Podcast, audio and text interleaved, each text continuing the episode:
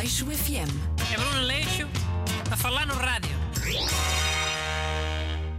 Bom dia e bem-vindos ao meu programa sobre atualidade neste rádio. Hoje tenho cá o ajudante Alexandre. Alexandre? LOL. É LOL, é. Agora vai ser só Alexandre, durante os tempos. Ou achas que me ia esquecer? Por mim é na boa. Eu até já tive um alter ego que era o DJ Alexandro, que era de Alexandre, que era um projeto que passava assim música mais LOL, mais parralhofa, para a brincadeira. Pá, com isso! Credo! Diz lá um tema para falarmos, mas é. Hoje queria falar de uma cena que me indignou bué. Mano, mas já começas? Ainda nem disse o que é que era. Oh, mas imagina-te indignado. Diz lá, anda.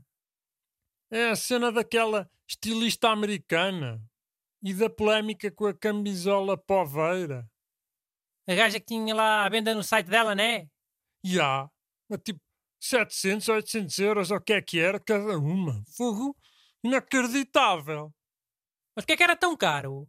O essa de Queiroz dormiu com essa camisola vestida? Ou... Ah, Para ser tão cara? Normalmente é porque foi usada por algum famoso muito famoso. E o essa de Queiroz nasceu na Póvoa. Essas porcarias basta o produto estar ligado a uma celebridade ficou logo muito caro. Disse um gajo comprou um, um casaco que não era mesmo do Elvis Elvis, mas era de um gajo muito parecido com o Elvis. O mais parecido de todos. Um gajo ganhou uns prémios e mais não sei o quê, por ser muito parecido.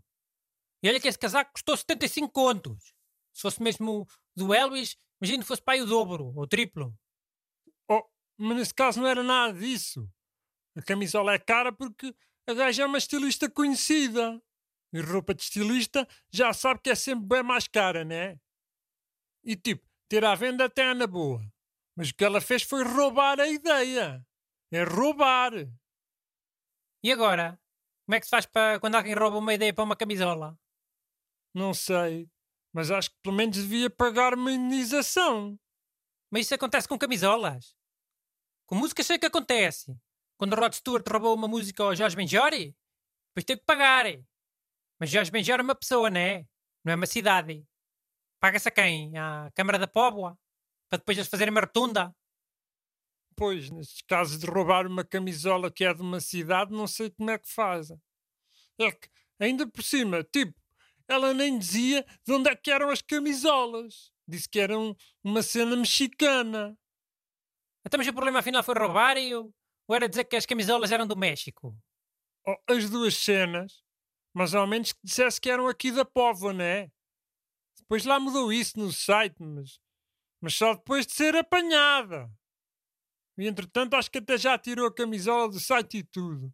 Mas então isso até foi bom para a camisola. Ou não? Se não fosse essa americana aldrabona, mais metade de Portugal nunca tinha ouvido falar dessa camisola.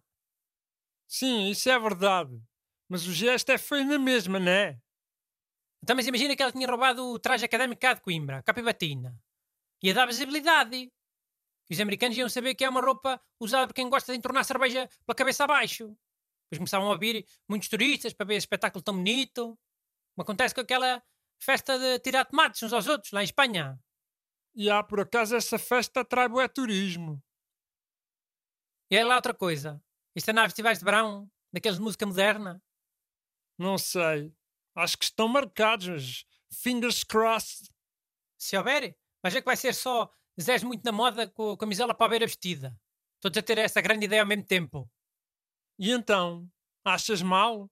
Ao menos estavam a apoiar a cena original. Eles querem lá saber eh, apoiar a cena original. Até iam vestidos de campino, se isso com a gaja americana tivesse sido por causa da roupa de campino. Ah, mas espera lá. Atenção que há outra cena. É que essa americana já tinha sido apanhada a ramar mais outras coisas. Roubou a ideia de um casaco romeno. E no site disse que era de inspiração africana. Caraca, mas nunca acerta no continente sequer. Então a camisola para a beira era mexicana, o casaco romeno era africano. Para quem anda sempre a mandar bombas aos outros países, estes americanos deviam saber um bocadinho mais de geografia. Sim, há. E olha que a história ainda não acaba aqui. Descobri-se que a gaja também tinha louça roubada à venda. Louça igual àquela portuguesa, que é uns, uns pratos a imitar umas couves, sabes? Sei, era de Bordal de Pinheiro. E há essas do Bordal de Pinheiro. Também à venda, é mais caro do que as peças originais. É, eu dessa louça do Bordal de Pinheiro não gosto. Não? Olha, eu curto bué, acho altamente. Bué simbólico. Sim, é simbólico, é. Aquilo a mim lembra-me sempre sopa. Quando eu era garoto, as terrinas de sopa eram todas assim. Dessas do bordalo, a imitar couves. Depois ainda por cima, todas as sopas sabiam a couve. Que é psicológico, não é? Traumatizou muito garoto na altura. Hum. Eu não associo aquela loiça à sopa. Mas ok. Não associas porque a tua geração já quase não comia sopa. E começaram a usar as taças do bordal para comer gelado ou leite creme. Assim também me regalava todo, deixa estar. Não tinha ficado traumatizado. Aleixo FM. É Bruno Aleixo a falar no rádio.